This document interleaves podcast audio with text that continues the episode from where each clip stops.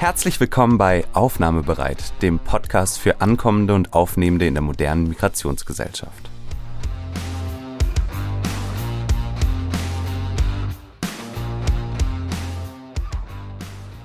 Mein Name ist Judith Kohlenberger, ich bin Migrationsforscherin am Institut für Sozialpolitik an der WU Wien und in der heutigen Folge spreche ich mit der Journalistin Franziska Grillmeier, die seit Jahren von den EU-Außengrenzen, vor allem von der Insel Lesbos, berichtet und vor kurzem auch ein Buch dazu veröffentlicht hat.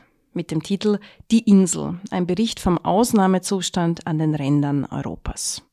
Darüber, über den Ausnahmezustand, der im Grunde schon längst zum Alltagszustand an Europas Grenzen geworden ist, wollen wir heute sprechen. Herzlich willkommen, liebe Franziska. Schön, dass du heute mein Gast bist. Vielen Dank. Ja, liebe Franziska, ich möchte wirklich mit einem exzellenten und sehr empfehlenswerten Buch beginnen. Ich habe das fast in einem durch verschlungen, weil ich finde, es bietet so einen guten Kontrast zu meiner Arbeit, die sehr theorie- und datengeleitet ist. Und du bringst da die Menschen hinter den Zahlen vor dem Vorhang. Und das ist so, so lohnenswert. Und gleichzeitig ordnest du systematisch ein, was da nicht erst seit einiger Zeit, sondern seit vielen, vielen Jahren an Europas Grenzen passiert. Du bist schon des Längeren auf Lesbos auch, also du teilst deine Zeit auf zwischen, ich glaube, Deutschland, Österreich und Lesbos. Und mich würde als erstes interessieren, woher dann die Motivation zu dem Buch kam und was genau auch die Zielsetzung dahinter war. Also ging es darum, diese persönlichen Geschichten noch einmal deutlicher in die, ins Bewusstsein auch der, ich würde sagen, mittel- und westeuropäischen Bevölkerung zu bringen, um auch aufzuzeigen, was da systematisch vor sich geht an Gewalt, an Unrecht, an Europas Grenzen. War, wo war für dich da der Impetus, wo du gesagt hast, es braucht jetzt dieses Buch und auch noch mit diesem, finde ich, sehr schönen Titel, wir werden vielleicht auch noch sprechen, Die Insel, das ist ja Utopie und Dystopie gleichzeitig, ähm, auch in der großen Geschichte der europäischen Literatur. Wie kam es dazu und was war dein persönlicher Antrieb? Antrieb dafür? Ja, ich bin gelernte Reporterin. Das heißt, ich ähm, habe eigentlich immer den Luxus, mir Zeit zu nehmen für eine Geschichte und dann die Lebenslinien einzelner Menschen über einen längeren Zeitraum zu verfolgen. Und das war auch der Fall in Lesbos. Ich hatte auf einmal Zeit. Ich konnte dort bleiben, auch einen Winter lang und habe trotzdem gemerkt, dass obwohl ich eigentlich dieses Privileg habe, mir Zeit zu nehmen, immer nur ein Ausschnitt bleibt. Es ist immer nur ein Bruchstück von äh, einer, einer sehr, einem sehr komplexen Sachverhalt. Und dieses Buch gab mir dann in der Rückschau nach fünf Wintern und, und fünf Sommern die Möglichkeit zu sagen, okay, jetzt ziehe ich diese Themenkomplexe zusammen.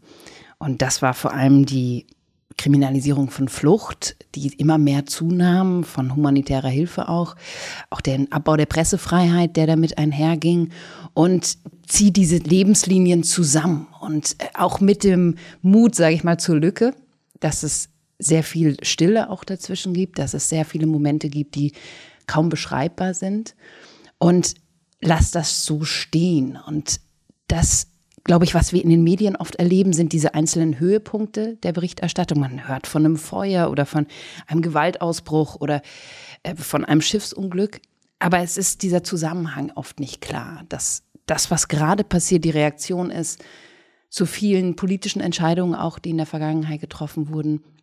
Aber auch äh, das Lesbos zum Beispiel, also die Insel ist ja nur ein ganz kleines Element von einem ganz langen Fluchtweg und von einer sehr großen Erzählung.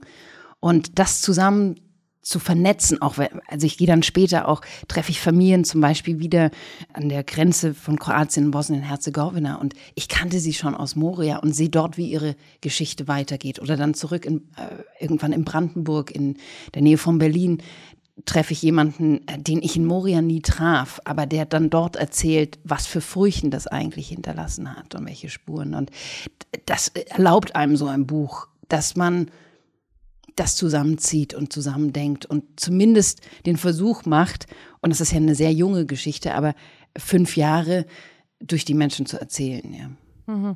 Und was es bedeutet nämlich für die Menschen selbst, die dort an Europas Peripherie, wie man oft sagt, gestrandet sind. Ich möchte fast sagen, gestrandet werden. Das ist kein schönes Deutsch, aber das soll verdeutlichen, dass das nicht einfach ein, eine Naturkatastrophe ist oder halt ein Unglück, das passiert, sondern dass das schon sehr systematisch genauso gestaltet wird an Europas Grenzen, dass es zu diesen Zuständen kommt. Und auf der anderen Seite finde ich, schafft es dein Buch aber auch wirklich stark zu verdeutlichen, sichtbar zu machen, was es denn für die europäische Bevölkerung bedeutet und wie, um jetzt ein anderes Buch zu zitieren, ähm, nämlich das Buch Hinter Mauern von, ich glaube, es ist äh, Frank Wolf und Volker Heinz heißen die Autoren, die da diesen Begriff prägen, die Grenze greift nach innen aus. Das fand ich so passend für das, was da auch passiert. Durch dieses systematische Unrecht, die systematische Gewalt an Europas Grenzen kommt es dazu, dass auch wir unter Anführungszeichen, das europäische Wir und ich würde sagen vor allem das mittel- und westeuropäische Wir davon berührt werden, davon nicht unberührt bleiben, im Gegenteil. Ja. Also das betrifft einerseits Fragen der Rechtsstaatlichkeit. Ich würde sagen, die Rechtsstaatlichkeit wird sukzessive unterhöhlt, dadurch, dass Unrecht an den Grenzen nicht mehr geahndet wird.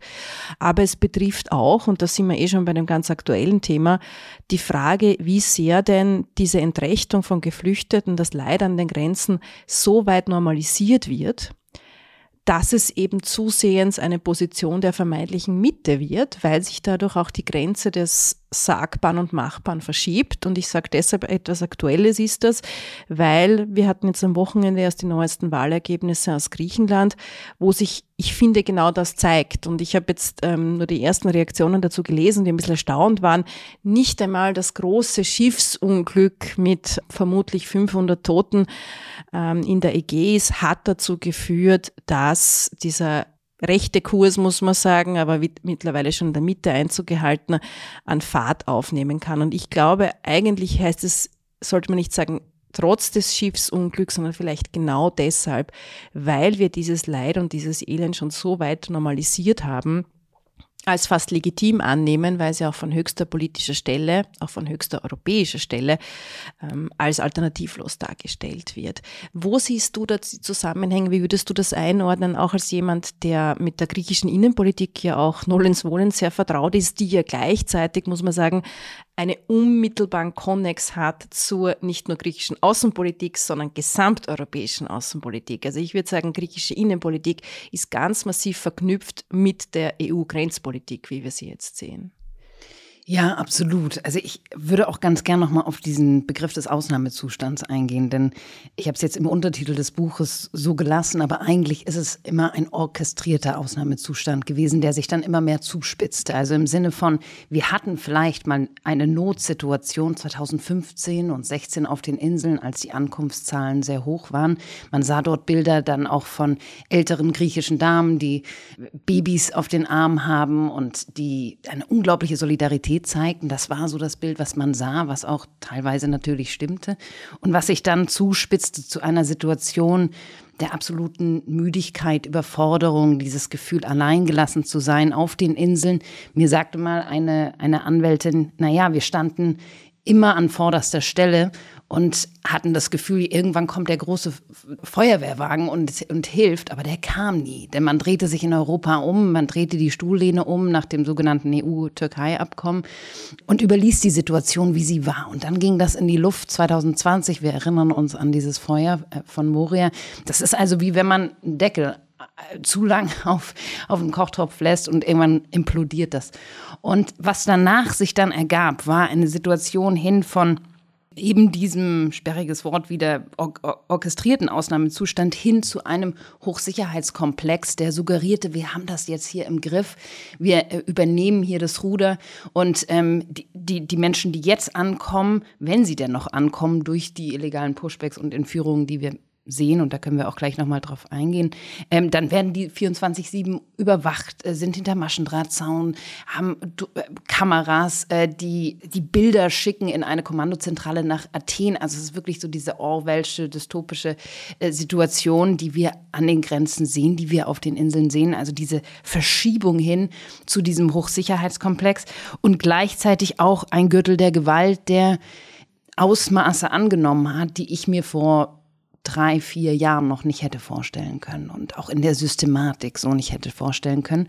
Und wo der Tod, und man kann es leider nicht anders sagen, auch zu einem Instrument der Abwehr wird und hingenommen wird und äh, auch eigentlich gar nicht mehr in so verborgenen Räumen stattfindet, sondern eben, wie wir es jetzt in der letzten Woche gesehen haben, in diesem Schiffbruch, wo sich ganz selten eigentlich die Verantwortlichen dafür zur Rechenschaft ziehen müssen, was eigentlich genau passierte.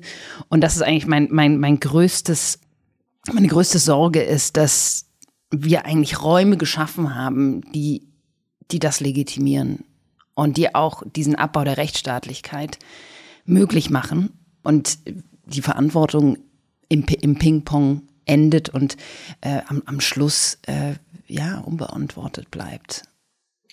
Und äh, wie waren die Auswirkungen oder wie, wie hat sich das entwickelt was die Reaktionen und den Umgang der lokalen Bevölkerung betrifft. Ja. Weil es war ja, ich meine, in Gesamteuropa zu Beginn dieses großen Fluchtjahrs 2015 eine große Bewegung der Solidarität zu sehen und zu spüren. Nämlich nicht nur in Österreich und Deutschland, sondern auch und gerade ähm, in diesen sogenannten Hotspots, äh, griechische Inseln, aber auch in Italien. Beziehungsweise gibt es ja bis jetzt, und das ist leider viel weniger sichtbar, auch dort noch Solidaritätsbewegungen und Menschen, die in der Flüchtlingsbetreuung und Hilfe tätig sind. Gleichzeitig aber natürlich muss man schon konstatieren, jetzt der Blick vor allem aus Westeuropa in Richtung Griechenland, dass wahrscheinlich die lokale Bevölkerung, wenn sie sich zunehmend gegen so ein Zentrum oder Lager richtet, insofern recht hat, als man schon konstatieren muss, da wurde Griechenland vielfach alleine gelassen und da hat man in den letzten Jahren überhaupt keine tragenden Lösungen gefunden und vor allem keine nachhaltigen Lösungen. Kannst du vielleicht so ganz grob nachskizzieren, wie das deiner Wahrnehmung nach war? Also wo da ein Shift passiert ist, auch in der Positionierung der lokalen Bevölkerung, die natürlich keine homogene Masse ist, ist klar, aber so ganz generell. Und inwiefern du da vielleicht schon eine Brücke schlagen kannst zu diesen aktuellen Wahlergebnissen, weil ich meine ja schon die Art und Weise, wie man gerade mit diesem großen Schiffsunglück vor ähm, eineinhalb Wochen jetzt umgeht, also wie gesagt schätzungsweise 500 bis 700 Menschen in der Ägäis ertrunken. Und all das auch offenbar wiederum nicht einfach ein Unglück, das halt passiert ist, sondern es gibt gibt jetzt auch schon Ermittlungen gegenüber der griechischen Küstenwache, die da offenbar eine zweifelhafte Rolle gespielt hat dass dieses Unglück aus meiner Sicht ja nur deshalb zumindest, muss man sagen, eine dreitägige Staatstrauer in Griechenland nach sich gezogen hat, weil wir in der Zeit eine Übergangsregierung hatten mit Expertinnen und Experten und der zuständige Migrationsminister war ein ehemaliger IOM-Chef, also International Organization for Migration, der mit dem Thema sehr vertraut ist und der deshalb diese Handlung, diese Staatstrauer setzen konnte. Es bleibt abzuwarten, ob das unter der jetzigen rechten, rechtsrechten äh, Regierung tatsächlich auch so geschehen wäre oder geschehen wird, weil ich vermute, dass über den Sommer leider weitere Schiffbrüche dazukommen. Ähm, wo würdest du da sagen, man kann eigentlich nachzeichnen, inwiefern das Versagen Europas an seinen Grenzen auch mitschuldig ist oder zumindest ähm, eine Auswirkung hatte auf die griechische Innenpolitik? Ich kann mich erinnern, dass wenn, als man früher nach Moria gefahren ist, in, in dieses äh, berüchtigte Flüchtlingslager, dann ähm, hat man das, dieses, diesen Ort schon gerochen, bevor man ihn gesehen hat. Das war ein Ort, der war natürlich sehr präsent auf der Insel, aber funktionierte trotzdem wie eine Insel auf der Insel. Also er war sehr isoliert neben diesem Dorf Moria, was natürlich am meisten auch davon mitbekam, wie sich die Infrastruktur veränderte, wie sich die Olivenbäume veränderten, wie sich das Abwasser auch äh, veränderte, also zum Negativen hin, dass du auf einmal einen Ort hattest, wo 2800 Menschen eigentlich nur Platz hatten und dann im Januar 2020 waren es 20.000 Menschen. Und das war natürlich eine Situation, wo sich ganz viele auch auf der Insel die Bevölkerung gefragt haben, wie, wie soll das weitergehen? Ja, wir werden hier als Pufferzone gebraucht vor Europa. Es ist eine Politik des aus dem Augen, aus dem Sinn, die, wie du schon gesagt hast, nicht vorwärts gewandt ist, sondern einfach, sage ich mal, irgendeine Situation isoliert auf den Inseln.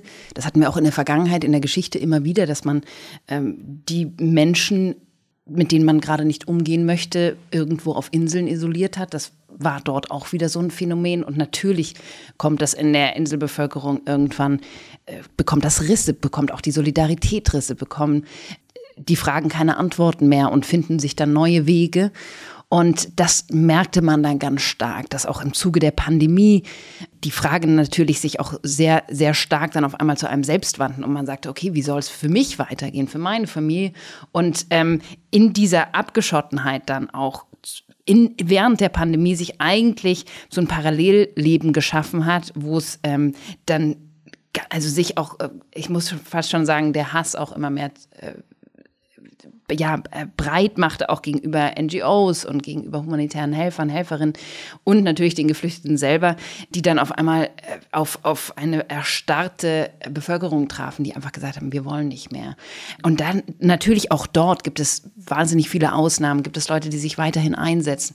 Aber ich glaube, dass es vor allem durch die Isolation der Geflüchteten selbst dazu kam, dass man dann immer mehr auch rechte Positionen durchbringen konnte, auch in der Bevölkerung, dass wir auch eine Medienlandschaft haben, die auch kritische Berichterstattung nicht immer zulässt und ähm, wo, wo eigentlich dort ganz wenig auch gehört wird von diesen gewaltvollen Praktiken, die wir sehen, also von den Pushbacks, von, von den Entführungen. Ähm, das, das muss man sich wirklich so vorstellen, dass man kann dort daneben wohnen praktisch, aber bekommt es kaum mit. Und das ist eine Situation, die natürlich das dann sehr einfach macht, zu instrumentalisieren, auch eine Situation politisch auszuschlachten. Und das ist dann passiert. Ja, also man hatte dieses Gefühl, okay, wir haben es jetzt unter Kontrolle in Anführungszeichen. Die Menschen sind jetzt irgendwo äh, isolierter und äh, es sind weniger Ankünfte da, aber man fragt nicht mehr warum.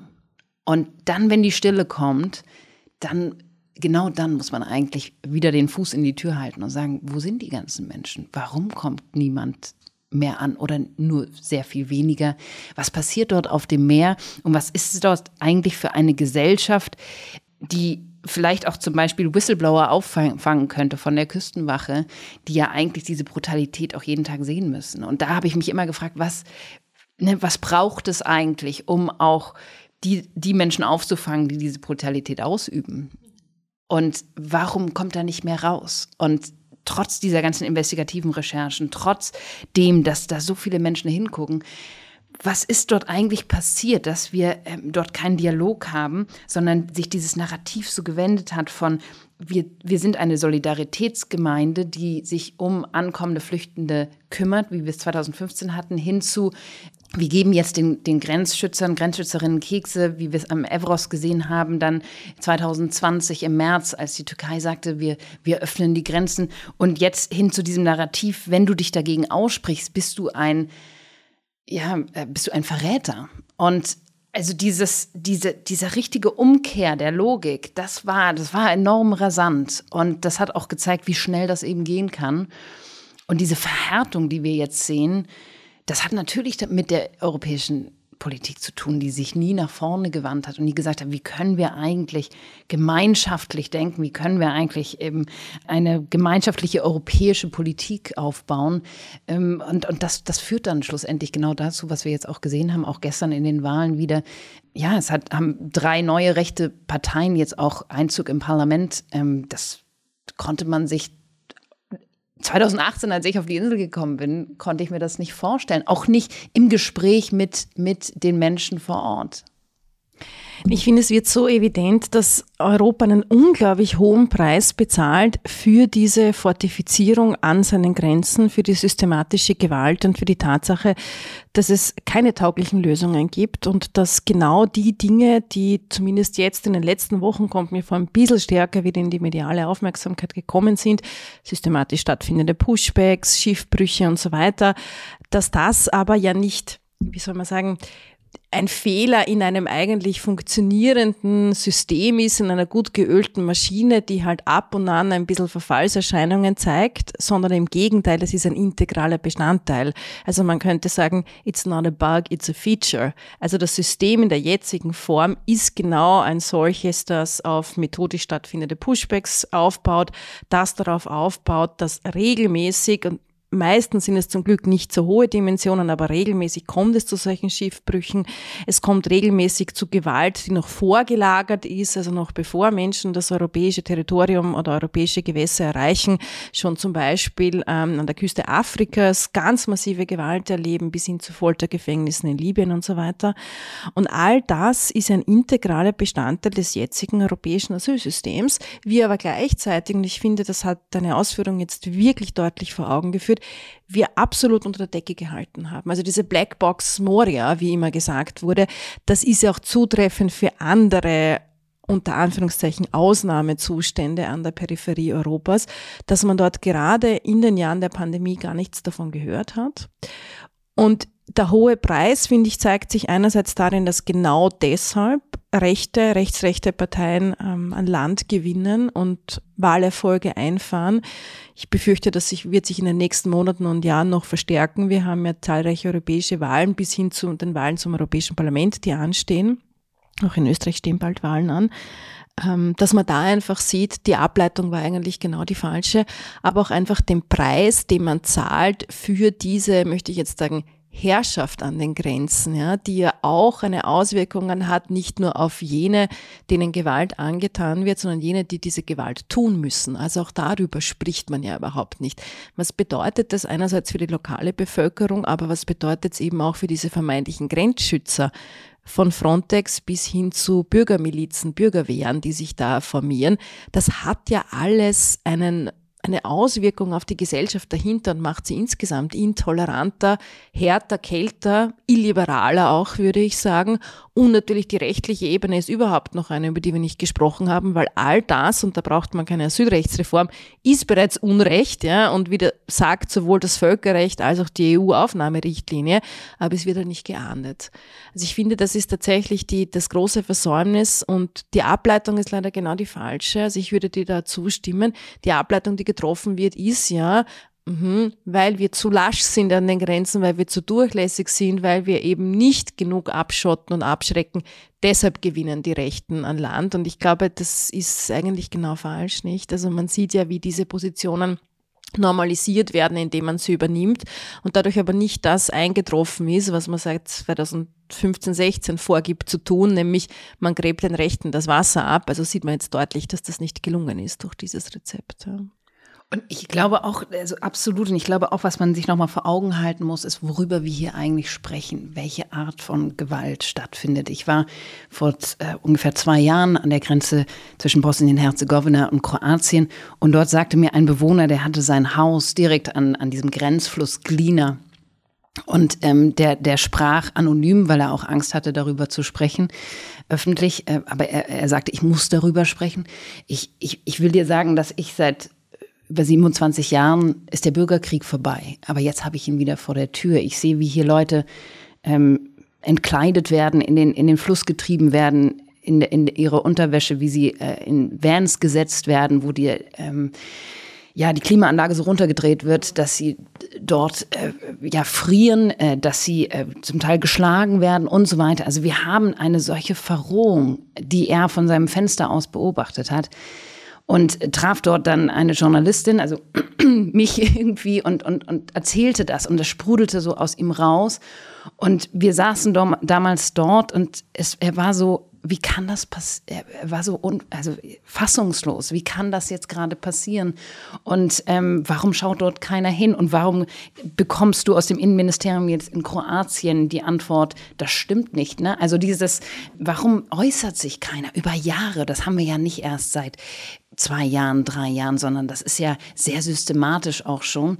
In, natürlich in der Zuspitzung jetzt in Griechenland sahen wir es dann nach 2020 enorm zunehmen. Aber das, was ich dann dort hörte, das sah ich dann irgendwann in den Berichten, in den Zeugenaussagen auch der Geflüchteten selbst in Griechenland passieren. Also es hat eine Systematik, auch dieses, dieses Bild ne, von diesen geschlossenen Vans, die ohne Nummernschilder rumfahren, die verdunkelte Scheiben haben, die Menschen einfach wirklich entführen. Und das haben wir ja auch durch diese New York Times Recherche jetzt auch wieder äh, durch Fayad Muller auch besonders gut nachvollziehen können, ne, was dort eigentlich passiert. Und das ist diese Frage, die ich mir stelle. Also das muss man auch noch mal ganz klar sagen, über welche Eskalationsstufe wir hier auch sprechen. Also das ist ja eine absolute Dehumanisierung, die da auch stattfindet, muss man festhalten. Ich fand das jetzt auch so augenscheinlich. Wie gesagt, wir sprechen eigentlich zu einem ich tue mir schwer zu sagen, günstigen Zeitpunkt, aber zu einem Zeitpunkt, wo sich gerade mit Blick auf Europas Grenzen in den letzten Tagen vieles verdichtet hat und in einer absurden, fast schon zynischen Gleichzeitigkeit äh, abgelaufen ist. Das eine war der als Durchbruch gefeierte Asyl Rechtsreformvorstoß der EU-Innenministerinnen und Innenminister, der genau diese zwei zentralen Maßnahmen ausgespart hat, die das große Schiffsunglück einige Tage später vermindert hätten, wenn nicht sogar verhindert hätten, nämlich ähm, Seenotrettung. Wie stellt man das auf europäische Beine? Und der zweite Aspekt, ganz wichtig, legale Fluchtrouten. Also über diese zwei Aspekte hat man gar nicht gesprochen bei diesem Treffen der EU-Innenminister. Dann hatten wir eben diese Schiffstragödie, das kennt dann dieses großen Tankers oder Fischkutters war ja, der, was ja wiederum gezeigt hat, die Art und Weise, wie da einerseits in einer, möchte ich fast sagen, medialen Schnappatmung so getan wurde, als wäre das jetzt wieder so ein Ausnahmezustand und sondergleichen, wo ja alle, die sich schon länger mit Europas Grenzen befassen und auch mit dem Zustand im Mittelmeer wissen, dass das eigentlich regelmäßig passiert. Ich möchte nicht sagen täglich, aber zumindest wöchentlich kann man davon ausgehen. Und vor allem die zweifelhafte Rolle sowohl von Frontex als auch der griechischen Küstenwache als auch anderer Akteure in dem Feld.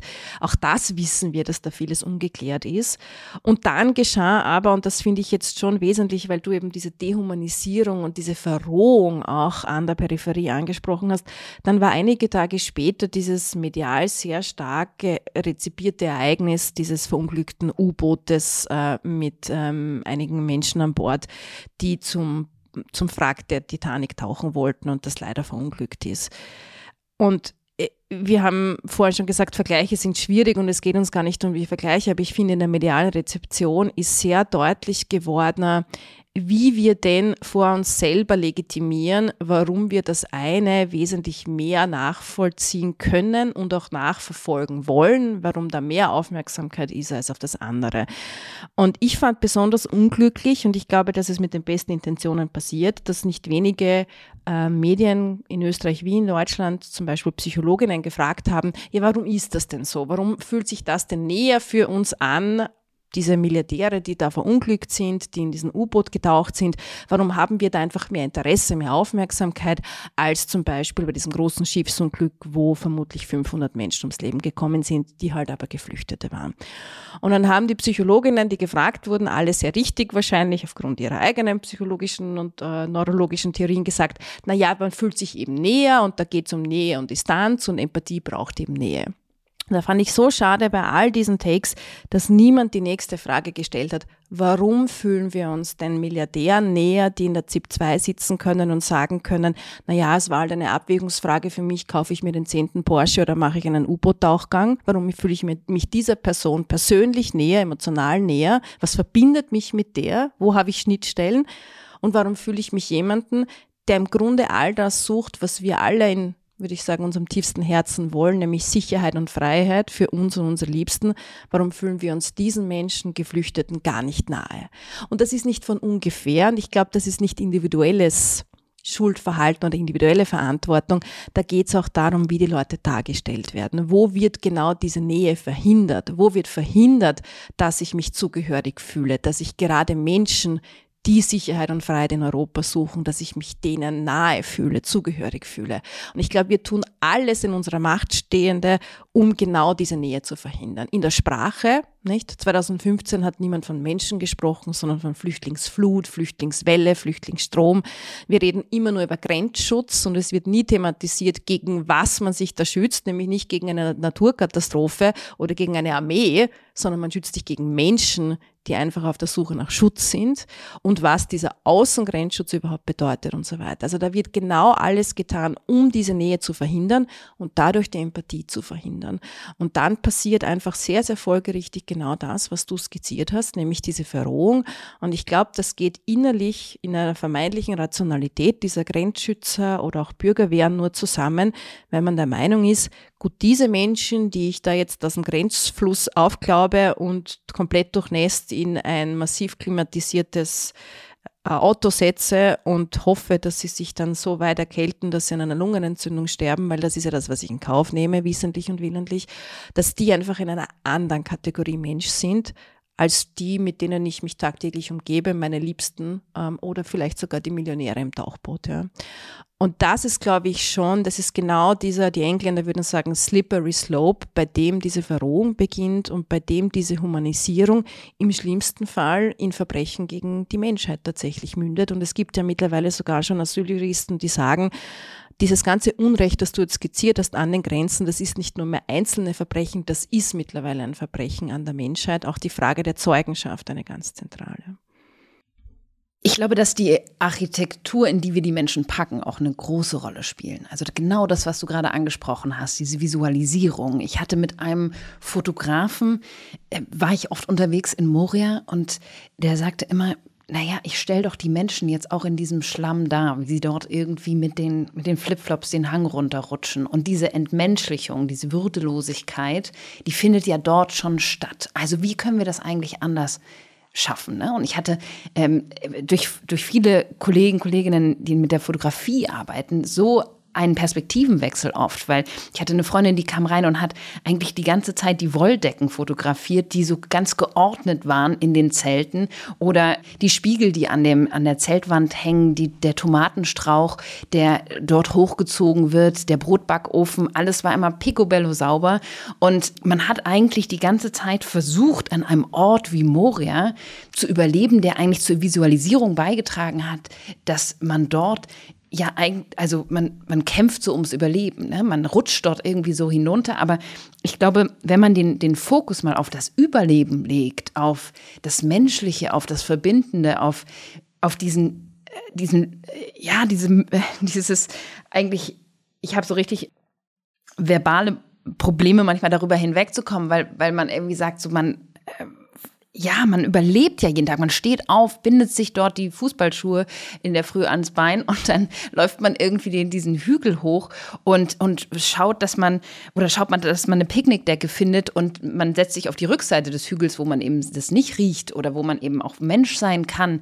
Ähm, und ich hatte mal ein Gespräch mit einem Polizisten, der gesagt hat, warum machen die Foto, machen die Menschen alle Fotos an, am Meer mit der Picknickdecke und mit irgendwie dem Tee und nicht von dem Stacheldrahtzaun und dieser Situation, in der sie hier gerade sind und schicken die nach Hause, weil eigentlich ist es doch da, wo sie sind, ist ja nicht das Meer, sondern sie sind ja eigentlich im, in diesem Lager. Und ich glaube, das hat so viel gezeigt, ne, dass das wirklich als Abschreckung funktionieren soll und dass die Menschen schon allein durch diese Visualisierung auch entmenschlicht werden und gleichzeitig natürlich auch als Sicherheitsproblem gesehen werden, wenn sie dann wiederum in so gefängnisähnliche Strukturen kommen. Also jetzt, wenn wir auch uns die Bilder anschauen der Überlebenden des Schiffsunglücks, oder Schiffsverbrechens, wie auch immer man es nennen möchte, die sprechen also in, in erster Linie in die ersten Tage gar nicht mit Journalisten, Journalistinnen und wenn dann hinter Gittern oder äh, ja, man, man, ich sah so diese Drehkreuze, wo äh, Männer standen, die dann ihre Zeugenschaft abgegeben haben, eigentlich so rüberbrüllten übers Feld,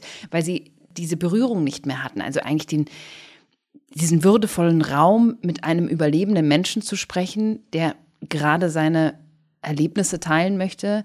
Und ähm, was ja so wichtig auch gerade ist für diese Aufklärung, das findet gerade hinter diesen Gitterstäben statt. Und ich war vor ein paar Wochen in Lampedusa. Und dort sind die Menschen zum Beispiel ganz aus dem, aus dem Stadtbild verschwunden. Dort siehst du sie nur noch in dem sogenannten Hotspot. Und äh, das, auch dort habe ich die, Gesichter immer nur zerschnitten gesehen, weil sie äh, sogar wenn wir uns fünf Zentimeter gegenüberstanden, also da eigentlich kaum mehr Raum war, war dort immer so ein Gitterstab. Und man kann so kaum mit Überlebenden Menschen sprechen von so einem Schiffsunglück oder auch Überlebenden von Folter, die sich natürlich in solchen Situationen auch wiederfinden und einer puren Entmenschlichung auch dort in dieser Architektur schon ausgesetzt sind und gleichzeitig natürlich auch immer die Frage, was kriegen wir dann medial mit? Welche Bilder machen Fotografen, Fotografinnen? Das ist natürlich das macht was mit einem, wenn man immer nur sieht, dass ja, dass das Mensch hinter Gittern ist oder dass Mensch im Schlamm steckt.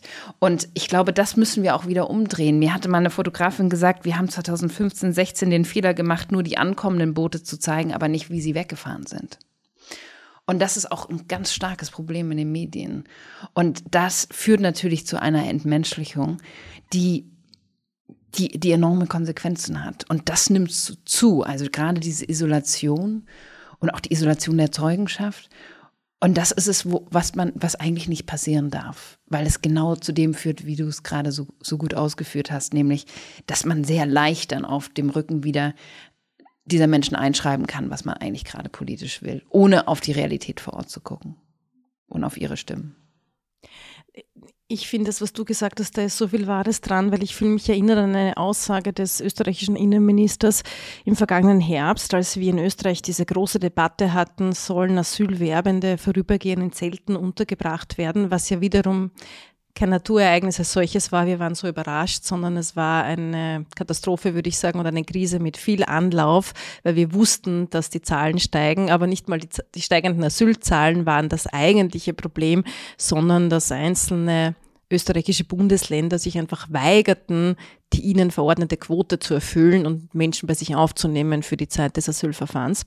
Ähm, und dadurch entstand dieser Flaschenhals und es mussten Zelte errichtet werden.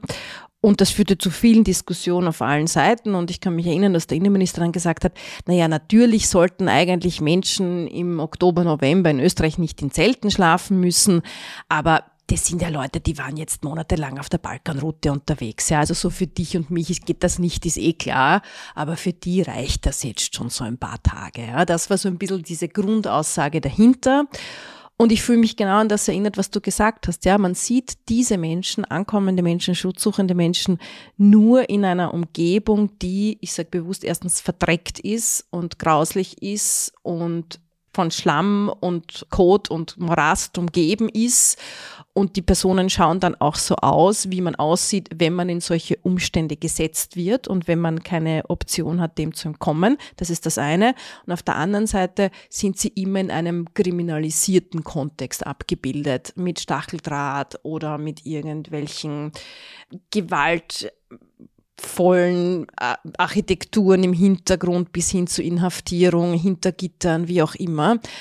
Und das macht natürlich auch etwas, diese Verknüpfung mit, einerseits ist das illegitim, ist das kriminell, was da getan wird, ist das vermeintliche Recht auf Asylantragstellung etwas, was kriminalisiert wird, was nicht mehr als legitim wahrgenommen wird, aber umgekehrt auch etwas, das ist einfach schmutzig, ja beziehungsweise ich würde sagen, die Ableitung ist, die sind schmutzig und diese Ableitung soll getroffen werden, obwohl, und das ist ja die eigentliche Chutzpe im Hintergrund, diesen Schmutz, der ist ja von Europa so kreiert. Also der Schmutz ist der unsere, der eigentlich geworfen wird im metaphorischen Sinne auf Ankommende, weil wir könnten ja eben dafür sorgen, dass es zu guten sauberen Zuständen kommt, dass sanitäre Anlagen vorhanden sind, dass eben nicht solche Zentren geschaffen werden. Jetzt leider machen wir genau das Gegenteil offenbar wieder mit der Asylrechtsreform. Aber genau diese Dehumanisierung wird nicht nur, dass sie nicht abgestellt wird von Europ europäischer Seite, sondern sie wird eigentlich noch weiter vorangetrieben und sie bietet dann eben genau diesen Nährboden, um darauf basierend politisch Stimmung zu machen und offenbar auch Wahlen gewinnen zu können, indem man sagt, das will man alles nicht. Absolut. Und ich glaube auch, das war ganz oft die Frage, warum hat sich eigentlich zum Beispiel so ein System wie Moria so lange gehalten? Ne? Weil, also wenn man jetzt mal guckt, okay, man hat eine Flutkatastrophe irgendwo und äh, man hat dort das äh, technische Hilfswerk und so weiter. Man kann, kann ja dort schon auch innerhalb von äh, wenigen Tagen eine bessere, menschenwürdigere Situation schaffen. Und dort stand man dann jeden Winter vor der gleichen Situation, nämlich wie kriegen wir das hier hin? Und das fällt dann wieder der Strom aus, die Leute werden, werden wieder in ihren Sommerzelten dort runterrutschen und so weiter. Und jedes Jahr war dasselbe.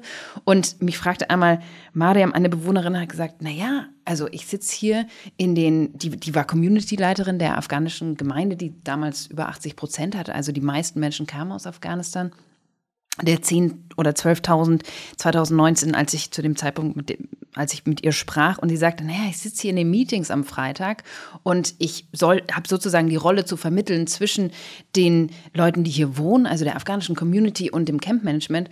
Und die sagen mir alle selber, das ist jetzt kein Geldproblem, sondern wir haben einfach nicht die Umsetzungswerkzeuge. Also wir, irgendwie blockiert es an allen Stellen und hm, das, die Verantwortung geht ja schon allein in diesem Raum, in dieser, auf dieser kleinen Insel, was ein Camp ja auch ist, geht dieses Verantwortungspingpong die ganze Zeit rum. Und niemand fühlt sich so richtig zuständig. Und am Schluss rutschen die Leute einfach komplett durch dieses Raster und gehen verloren. Und Es ist wirklich, also wie du sagst, natürlich ist das in erster Form mal eine europäische Krise. Und das war, das ist dann von einer ja wirklich einem humanitären Ausnahmezustand, wie er 2014, 15 sich auf den Inseln zeigte, zu einer Unterbringungskrise geworden, bis hin zu eigentlich einer eine Wahnsinnskrise der europäischen, des europäischen Verständnisses, wo ich auch sagen würde, diese PR-Agentur Europa, wie wir sie irgendwie in der Schule lernen, ist vollkommen in sich zusammengebrochen. Das war nicht das erst nicht, also ist jetzt nicht seit fünf Jahren so, es war schon davor so. Aber jetzt sieht man wirklich, in welcher Form, also wenn man von den Rändern aus in das Zentrum guckt, entblößt sich sehr viel, was man auch hinnimmt an Gewalt und ähm, was man hinnimmt auch an Rechtsbrüchen. Und das ist natürlich, also das fügt sich alles zu diesem Bild zusammen und ist ähm, ja sehr, also ja, es ist sehr worrisome, wenn man auch zum Thema Grundrechte und so weiter kommt, ne? wo man einfach ganz klar wie, äh, sieht, wie schnell das über Bord geworfen wird, um ein Wahlversprechen auf, aufrechtzuerhalten oder diese Illusion aufrechtzuerhalten, dass man Menschen auch einfach an der Grenze abhalten kann und, und das irgendwie menschenwürdig funktionieren kann. Und das, das geht einfach nicht. Plus dahinter finde ich ist ja auch noch eine, diese Ebene, dass Europa, finde ich, einen sehr eleganten, aber gleichzeitig auch sehr zynischen Umgang damit gefunden hat, weil man musste ja gar nicht, vor allem jetzt nicht von etablierten Parteien in der Mitte, aber auch linken Parteien, die im Grunde alle das System mittragen, so ehrlich muss man sein, nicht? Also das ist jetzt einfach de facto das System, so wie es jetzt ist, wird derzeit vom politischen Establishment quer durch alle Fraktionen mitgetragen, auch wenn es einzelne dissidente Stimmen gibt, aber im Großen und Ganzen wird so aufrechterhalten dass man da eine sehr elegante Lösung gefunden hat, weil man muss ja das Recht auf Asylantragstellung als Kernstück der Genfer Flüchtlingskonvention nicht in Frage stellen. Was Europa aber macht, ist den Zugang zu diesem Recht zunehmend zu erschweren bis hin zu verunmöglichen. Und ich glaube, das ist ganz, ganz wichtig zu verstehen. Es geht jetzt gar nicht so sehr darum, wir müssen ums Recht auf Asyl kämpfen und so weiter. Das stellen jetzt zumindest noch nicht nur, würde ich sagen, wirklich rechtsrechte Parteien in Frage, aber grundsätzlich wird das ja gar nicht angeknappert. Also wir haben jetzt keinen großen EU-Gipfel gehabt, wo die Frage im Raum stand, wisst ihr was, machen wir es ohne die Genfer Flüchtlingskonvention. Muss man aber auch gar nicht, weil man diese, wie gesagt, unter Anführungszeichen elegante Lösung gefunden hat, zu sagen, Menschen sollen gar nicht erst in die Position gebracht werden, nämlich auf europäisches Territorium, um hier den Asylantrag stellen zu können. Und es geht mittlerweile nur mehr und zusehends nur mehr, indem man bereits auf europäischen Grund und Boden ist.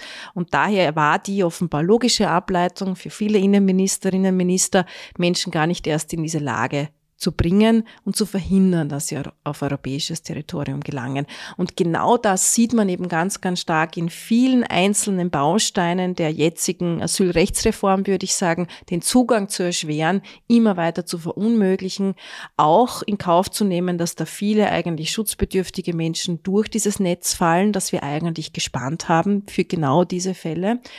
Und das ist, ich finde, wie du richtig sagst, eine Frage des Rechts und des Rechtszugangs ganz stark, aber auch die Frage der Aushöhlung von Rechtsstaatlichkeit, weil wie kann denn jemand, dem dieser Zugang zum Recht auf Asylantragstellung verwehrt wird, wie kann denn der einklagen, dass er dieses Recht erhält? An welche Instanz kann der sich wenden? An welche Instanz kann sich jemand wenden, dessen Vorprüfung an der Grenze abgelehnt wird, weil er eben aus einem Land kommt mit einer niedrigen Schutzrate, aber vielleicht persönliche Schutzgründe vorzuweisen hat? Also das würde ich auch sagen, ist die zweite Ebene neben dieser Verrohung und Dehumanisierung, von der Europas Gesellschaft insgesamt nicht unberührt bleibt, von der wir alle nicht unberührt bleiben.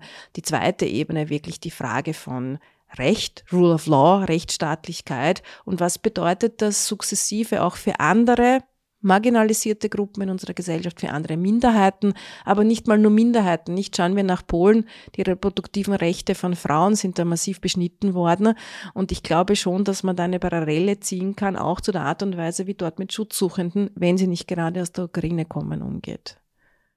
Absolut, ja. Also der Zugang zum Rechtsschutz, den sehen wir ja jetzt schon in den letzten Jahren, dass das eigentlich kaum so richtig stattfinden kann. Also wir haben Anwälte, Anwältinnen, die enorm überlastet sind auf den Inseln, die einzelne Fälle zwar noch annehmen können, aber diese, diese ganze Frage, die so beim GEAS äh, auch hochkam, wer soll denn das alles bearbeiten? Wie, wer, wer soll dort äh, hinkommen, um das rechtsstaatlich ablaufen zu lassen? Das sind ja wahnsinnig große Fragen, wo wir einfach gesehen haben, es gibt noch kein Modell, was zeigt, dass dieses die, ja, diese Richtlinie, wie sie eigentlich umgesetzt werden soll, äh, dass das menschenrechtlich funktionieren kann, dass die Menschen auch aus, nötig Zugang zu rechtlichen, zu Rechtsschutz haben oder auch zu medizinischer Versorgung zum Beispiel. Ne? Also das geht ja wirklich in alle äh, äh, Grundelemente mit rein, der, ob der Medizin, ob, ob des Rechtsschutzes und so weiter. Also das sehen wir einfach gerade auch nicht in den Hochsicherheitslagern, die ja zum Beispiel auch von der EU finanziert werden, wo das eigentlich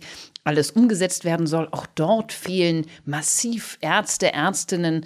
Ähm, auch dort haben die Leute nur ganz minimal Zugang äh, zu rechtlicher Beratung. Und jetzt sind dort aber viel weniger Menschen noch drin wie äh, vor drei, vier Jahren, äh, also zu diesem Konzept Moria. Und das ist ja jetzt wieder die Frage, zu was wird es führen, wenn jetzt wieder mehr Menschen dort auch festgehalten werden, einfach weil sie nicht mehr von den Inseln runterkommen, weil sie in diesen sogenannten Prokekas, so heißt dieser Hinterteil dieser neuen äh, Close Controlled Access Center, also das ist wirklich so ein Ort, ähm, an dem dann nur noch die Polizei auch, auch Zugang hat, ähm, wenn dort diese vermeintlich 20 Prozent dann festgehalten werden, ja, ähm, wer, wer kann dann garantieren, dass wir ein Recht auf Öffentlichkeit haben, um zu wissen, was passiert dort drin.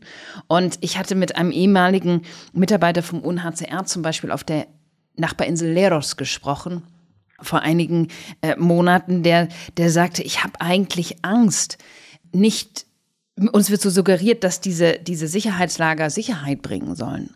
Aber ich habe Angst vor dieser Unsicherheit, die diese Lager ausstrahlen, weil ich nicht mehr weiß, was passiert. Und ich weiß, was passierte in den Jahren zuvor, denn ich, hat, ich war mit dem UNHCR vor Ort, er, er selber Grieche, und er hat gesehen, zu welchem Unrecht auch diese Lagerstruktur immer wieder führten, zu denen also gerade dann, wenn eigentlich die Tür verschlossen bleibt. Und das ist etwas, wo man ganz stark immer darauf gucken, gucken muss, ja, wer bekommt dann Zugang, wer wird gehört und inwiefern kann man eben diese Rechtsstaatlichkeit auch gerade in diesen Strukturen gewährleisten, auch dann, wenn eben nicht nur 2000 Menschen drin sind, sondern auf einmal wieder 10.000 oder 12.000. Und ich glaube, das ist eine Realität, mit der man sich ganz stark auch konfrontieren muss als politischer Entscheidungsträger, Entscheidungsträgerin, was passiert denn dann, wenn es wieder mehr Menschen sind, die in diesen Lagern feststecken? Ich würde zum Abschluss ganz gern so ein bisschen etwas Helles und Hoffnungsfrohes reinbringen, auch wenn es schwierig ist.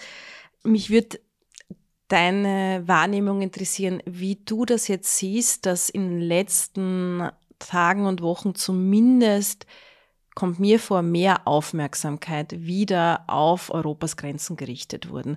Mit allen Abstrichen, die damit einhergehen, vor allem für jene, die sich ähm, auch durch die Jahre der Pandemie hindurch genau mit diesem Thema befasst haben, ist das manchmal schwierig zu verfolgen, dass so getan wird, als wäre das jetzt überraschend passiert, dieses Schiffsunglück, über das wir gesprochen haben, als hätte ja niemand wissen können vor diesem Videobeweis, den der österreichische Flüchtlingshelfer Fayed Mulle erbracht hat, dass es zu diesen Pushbacks kommt, an denen auch die griechische Küstenwache beteiligt ist und so weiter.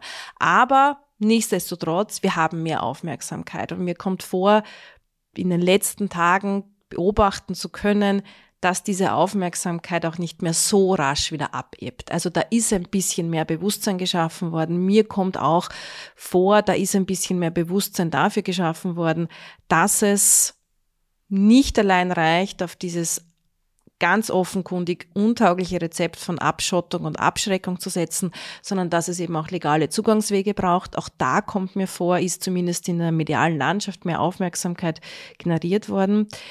Wie glaubst du, du beschäftigst dich jetzt auch schon länger mit dieser Thematik und du hast ja auch diese Ebbe und Flut von Aufmerksamkeit miterlebt immer wieder. Glaubst du, das wird nachhaltig sein und glaubst du, dass daraus auch wirklich etwas konstruktiv Positives hervorgehen kann, was zu einer Veränderung auch der materiellen Realität an Europas Grenzen führt, auch unserer Politik und unseres Umgangs damit führt. Also so ein bisschen, wo sagst du, da sehe ich ein wenig Hoffnung oder das gibt mir gerade in diesen Zeiten Hoffnung, weil es gerade alles so schlimm ist, aber nichtsdestotrotz dadurch auch einfach die Aufmerksamkeit vielleicht jetzt endlich da ist, dass es zu einer Veränderung im Kleinen wie auch vielleicht irgendwann im Großen kommen wird. Ja, ich finde es total schön, dass du das so siehst und auch beobachten kannst. Und ich habe so noch gar nicht drüber nachgedacht, weil man dann immer in seinem eigenen Tunnel so steckt und denkt, na ja, aber es wird ja gerade alles schlimmer. Und ich glaube, das ist, ähm, da ist viel Wahres dran. Denn ich habe die Hoffnung, dass man versteht, dass Demokratie nicht einfach so kommt, dass es, wie du auch so, so schön so oft sagst, keine geölte Maschine ist, die einfach läuft, sondern dass man sich dafür einsetzen muss, dass man diese Räume, wo es eben, ja, wo, wo Leute auf einmal drin verschwinden, dass die auch Konsequenzen haben für das eigene Rechtsverständnis, für den Umgang mit, mit dem Grundrecht, mit, mit der eigenen Demokratie und äh, dass sich da, dass es eben jeden angeht. Und das ist etwas, wo ich hoffe, dass es mehr ins Bewusstsein kommt, dass wir wissen, mit was wir zu tun haben, dass man eben nicht mehr sagen kann, ja, aber hast du jetzt diese Pushbacks gesehen? Das, ich höre irgendwie Berichte, dass sie passieren, aber ich höre auch Berichte, dass sie nicht passieren. Also dass man, und das gibt mir gerade so Hoffnung.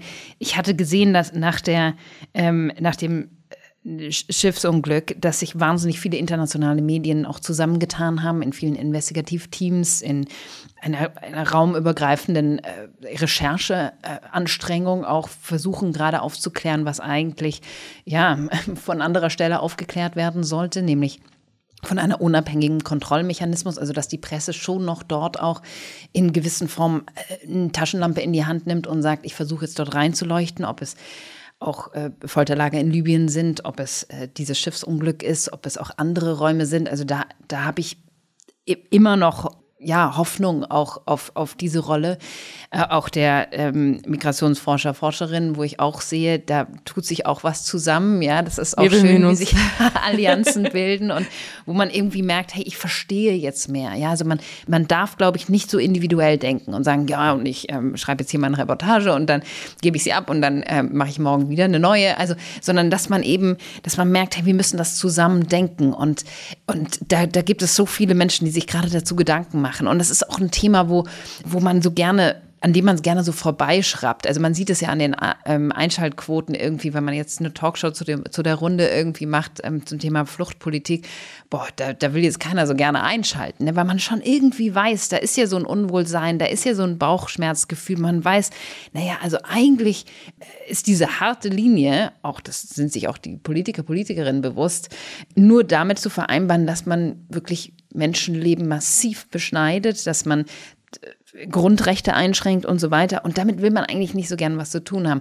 Und ich glaube, wenn das jetzt wiederum so in, ins Zentrum rutscht, dass man sagt, hey, wir aus egal welchen Hintergründen, man will sich damit auseinandersetzen und äh, man versucht auch Antworten zu finden in einem Thema, das wahnsinnig komplex ist, aber das ganz stark, also wo man auch ganz stark sagen muss, natürlich ist es eine emotionalisierte Debatte auf vielen Feldern, weil es um Menschen geht. Aber es ist vor allem eine faktenbasierte Debatte, wo man ganz klar sehen muss, welche Realität wir an den Grenzen geschaffen haben. Und ich glaube, dieses Zusammenspiel von verschiedensten Menschen jetzt, die sich da, die sich damit auseinandersetzen, das ist, das ist tatsächlich positiv, ja.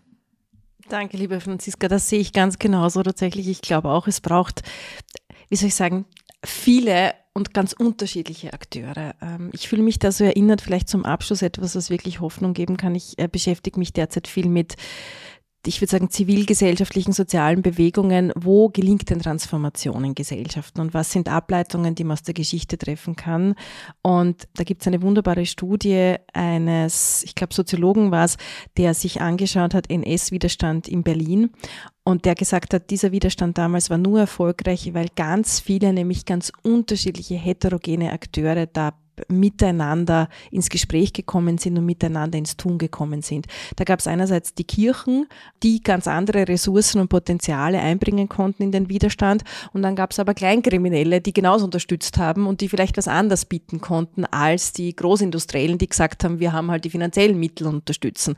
Das sind lauter Akteure gewesen, die eigentlich sonst gar nichts miteinander zu tun haben, aber die Tatsache, dass es gelungen ist, gar nicht wenige Menschen in diesem Untergrund zu retten, ähm, während des Nationalsozialismus in Berlin, ist dem zu verdanken, dass man unlikely alliances, also eigentlich unwahrscheinliche Allianzen gebildet hat, die aber in Zeiten wie diesen braucht. Und ich finde, das hat jetzt äh, auch das, was du skizziert hast, das Hoffnungsschimmer am Horizont, sehr gut gezeigt. Und ich nehme das auch tatsächlich wahr, dass sich diese Allianzen zunehmend bilden, weil es doch immer weniger Menschen egal ist, was denn diese Härte, diese vermeintliche Härte bedeutet an Europas Peripherie.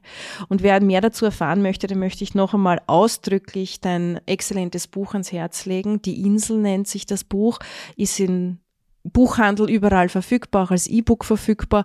Und noch eine zweite Empfehlung, ganz wichtig. Du hast auch einen achteiligen Doku-Podcast veröffentlicht mit dem Titel Memento Moria. Der wurde für den Grimme-Preis nominiert. Sehr verdient, würde ich sagen. Und der skizziert nach einerseits, wie konnte es denn zu diesem Brand in Moria kommen im September 2020, aber noch wichtiger, Warum spielt da Folter eine Rolle? Welche Rolle spielt Spionage? Warum sind da maskierte Männer, die ihr Unwesen treiben an Europas Peripherie? Und vor allem, was hat das mit uns zu tun? Wie wird das von uns nicht nur als System aufrechterhalten, sondern auch, und so ehrlich muss man sein, mitfinanziert und dadurch mitgetragen?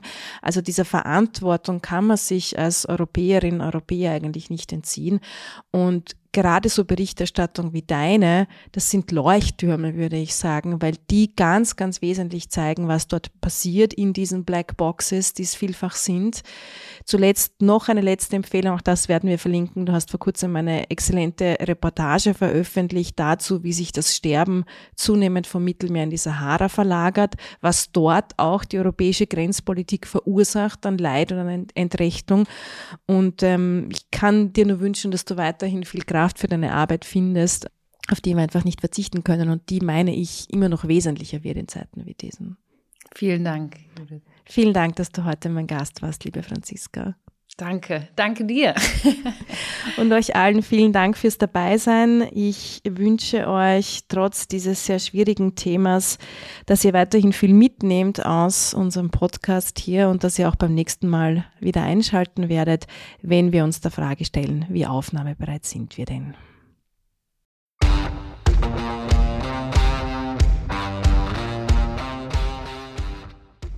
Vielen Dank fürs Zuhören. Wenn euch diese Folge gefallen hat, abonniert Aufnahmebereit auf Spotify oder allen anderen gängigen Podcast-Plattformen und folgt Judith Kohlenberger und der Chefredaktion auf ihren Social-Media-Kanälen.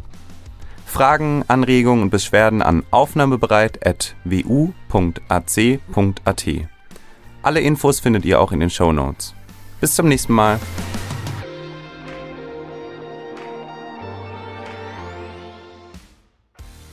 Aufnahmebereit wird ermöglicht durch eine Förderung des Wissenschaftsvermittlungscalls Vom Wissen der Vielen der MA7 der Stadt Wien. Danke an die KooperationspartnerInnen von die Chefredaktion und der Podcastwerkstatt.